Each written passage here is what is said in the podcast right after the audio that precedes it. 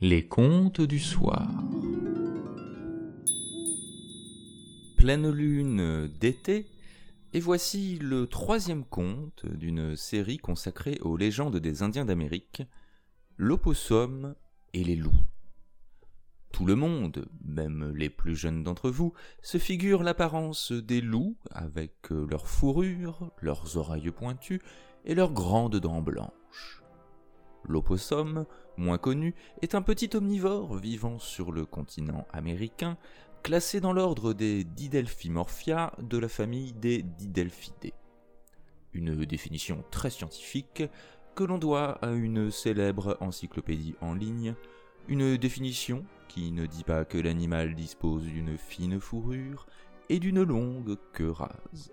Pourquoi? Tel est l'objet de cette histoire.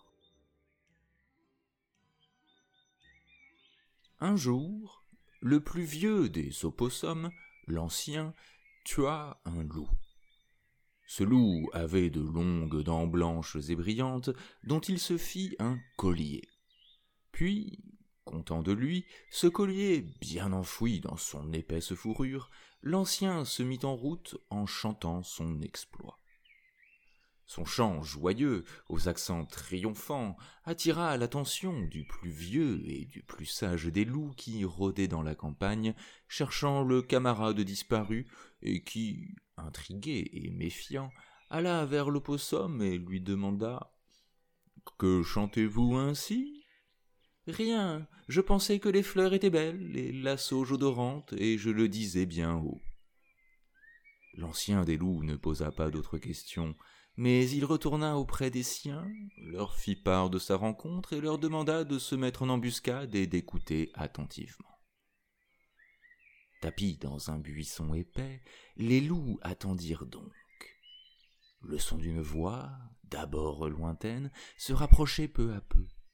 L'opossum, en effet, ignorant le danger, s'était remis en route et chantait de plus belle. Tout d'abord, méfiant, il avait graduellement loué le parfum pénétrant de la sauge, la beauté des fleurs, les bouleaux et les hêtres qui bordaient les ruisseaux. Puis, lorsqu'il s'était cru loin de l'ancien loup, il s'était remis à chanter à la fois sa victoire et la joie qu'il éprouvait à sentir contre sa peau le collier de dents blanches. Certains qu'il tenait le coupable, les loups sortirent alors du fourré et se dressèrent menaçants en criant c'est lui qui a tué l'un des nôtres. Ils se jetèrent sur l'animal, surpris, lui lièrent les pattes, l'étendirent sur le sol, le fouillèrent, découvrirent le collier et allaient le tuer, lorsque l'opposum, resté calme malgré l'attaque inattendue, leur dit Je suis brave et je n'ai pas peur de la mort, mais j'aimerais mourir vite. Si vous me frappez avec n'importe quoi ou n'importe comment, je ne mourrai pas tout à fait. Seul l'arbre mort, dont l'écorce se détache du tronc et qui se trouve près de la cascade, peut causer ma mort. Allô, le déraciné, prenez une des branches la plus grosse. Un seul coup de cette branche m'abattra à jamais. Faites vite, pendant que je commence à chanter mon chant de mort. Les loups, crédules, décidèrent de se mettre à la recherche de l'arbre indiqué. Ils partirent, laissant le possum, lié, sous la garde de l'un d'eux, un loup borgne et stupide, qui s'assit à côté de son prisonnier. Quand ils furent assez loin, l'opossum interrompit son chant pour dire à son gardien Veux-tu être considéré comme étant le brave des braves?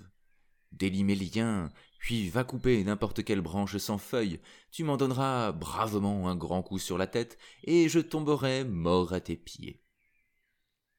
Le loup stupide le crut.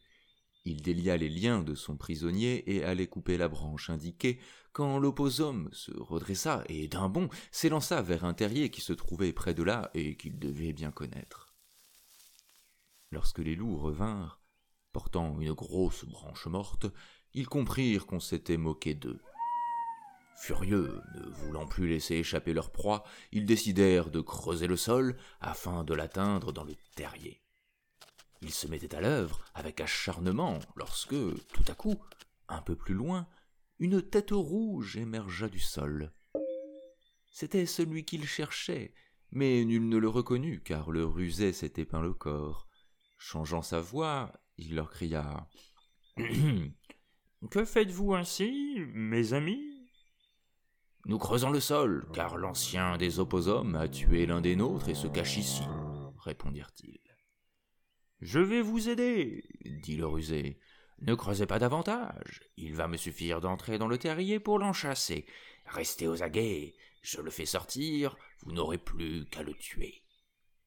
Ce disant, il disparut sous terre. Au bout d'un instant, il apparut de nouveau à un endroit différent, mais là encore il était méconnaissable. Cette fois, il s'était peint le corps en jaune. Que faites-vous? demanda-t-il en changeant le timbre de sa voix.